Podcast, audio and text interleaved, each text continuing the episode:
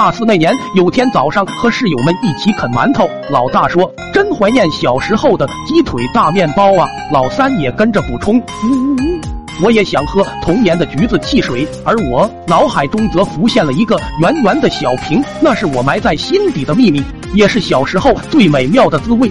他们的回忆勾起了我的心瘾，这劲上来了，我恨不得立刻马上来一瓶。老大看我这么难受，问我你干嘛呢？一脸便秘的样子。这一句让我茅塞顿开，喊了他们帮我请个假，就匆匆忙忙的跑去校医务室，跟校医说我方便困难。他也没多问，就直接给拿了一个小圆瓶。我舔着脸问能不能多开几瓶？校医回了句一瓶够用了，要那么多干啥？当水喝啊！我吓得直接灵魂出窍。他是怎么知道的？心虚的我落荒而逃。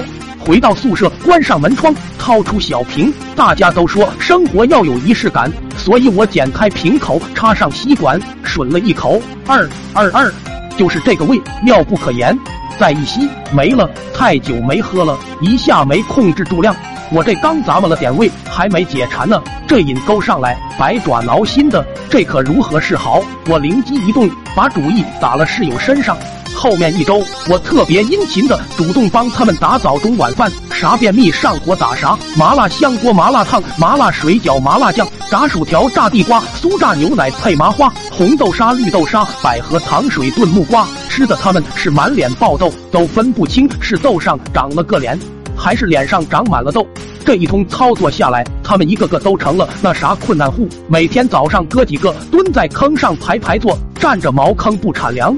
想要方便的同学等不及了，不得不去了其他楼层。我趁此机会说要帮他们去开小圆瓶。到了校医那里，这次有了底气，丝毫不心虚。兄弟，江湖救急，来六瓶。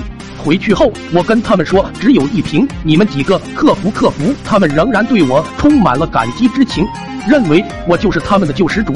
安抚好大家，我飞奔回寝室，再次关上门窗。这次不要啥仪式感了。直接扎了个小眼，虔诚的用双手捧着小圆瓶慢慢品，抿一口，口齿留香；抿两口，天上人间。正当我抿第三口的时候，二二二，床帘被猛然拉开，老五的声音传来：“早上幸好有你，这是给你带。”话未说完，他手里拎着的饭盒便洒落到地上，看我的眼神开始渐渐变味，惊恐中夹杂着一丝疑惑，疑惑中又透露出一丝兴奋。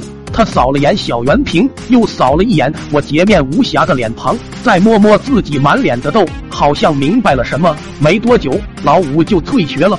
后来听说创业开了家公司，研发了一种祛痘的功能性饮料，融资上市，一夜暴富。呜呜呜，明明是同学，差距咋这么大呢？